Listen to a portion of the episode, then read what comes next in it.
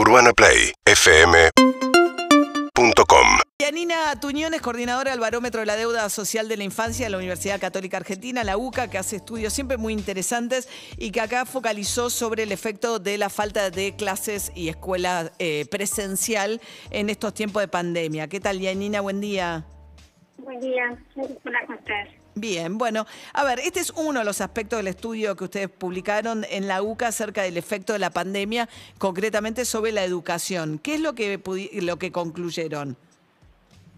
Bueno, este es un, estudio en el que focalizamos en la alimentación y la educación, básicamente porque eran dos, son dos áreas de responsabilidad social de Caritas Argentina y bueno, y estamos justamente en la campaña de Caritas.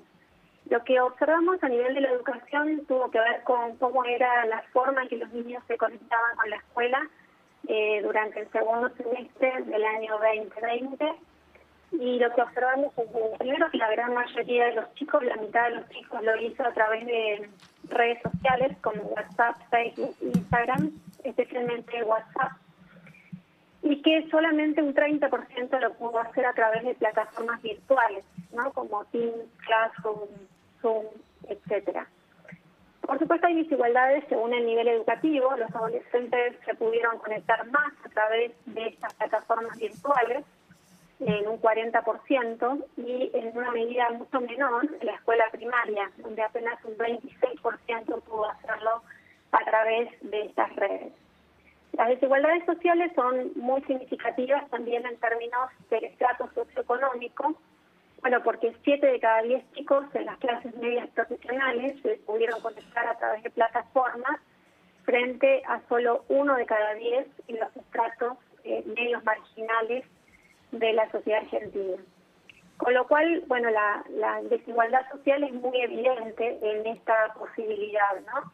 O sea que Claramente, cuando no hay presencialidad en las escuelas, los sectores eh, más vulnerables mayoritariamente se comunican a través de redes sociales, que un WhatsApp no es ningún tipo de interacción, digo, es un mensaje.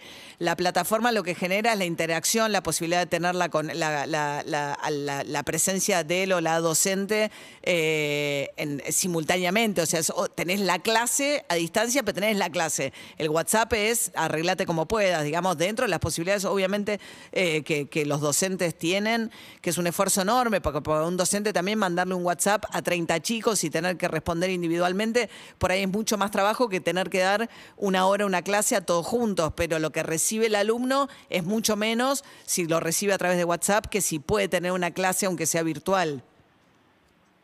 Sí, hay muchísimas posibles interpretaciones, ¿no? Eh, en el sentido de que claramente ese, ese 70% de chicos de las clases bajas marginales que se, comunican a través de redes sociales, eh, podemos hacer varias inferencias. Yo creo que probablemente tienen algún tipo de contacto semanal con sus maestros a través de ese tipo de mensajería.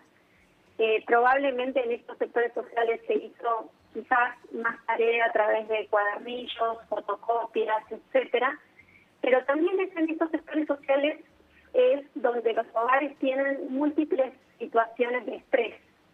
Es en los hogares donde qué vas a comer al día siguiente es una preocupación.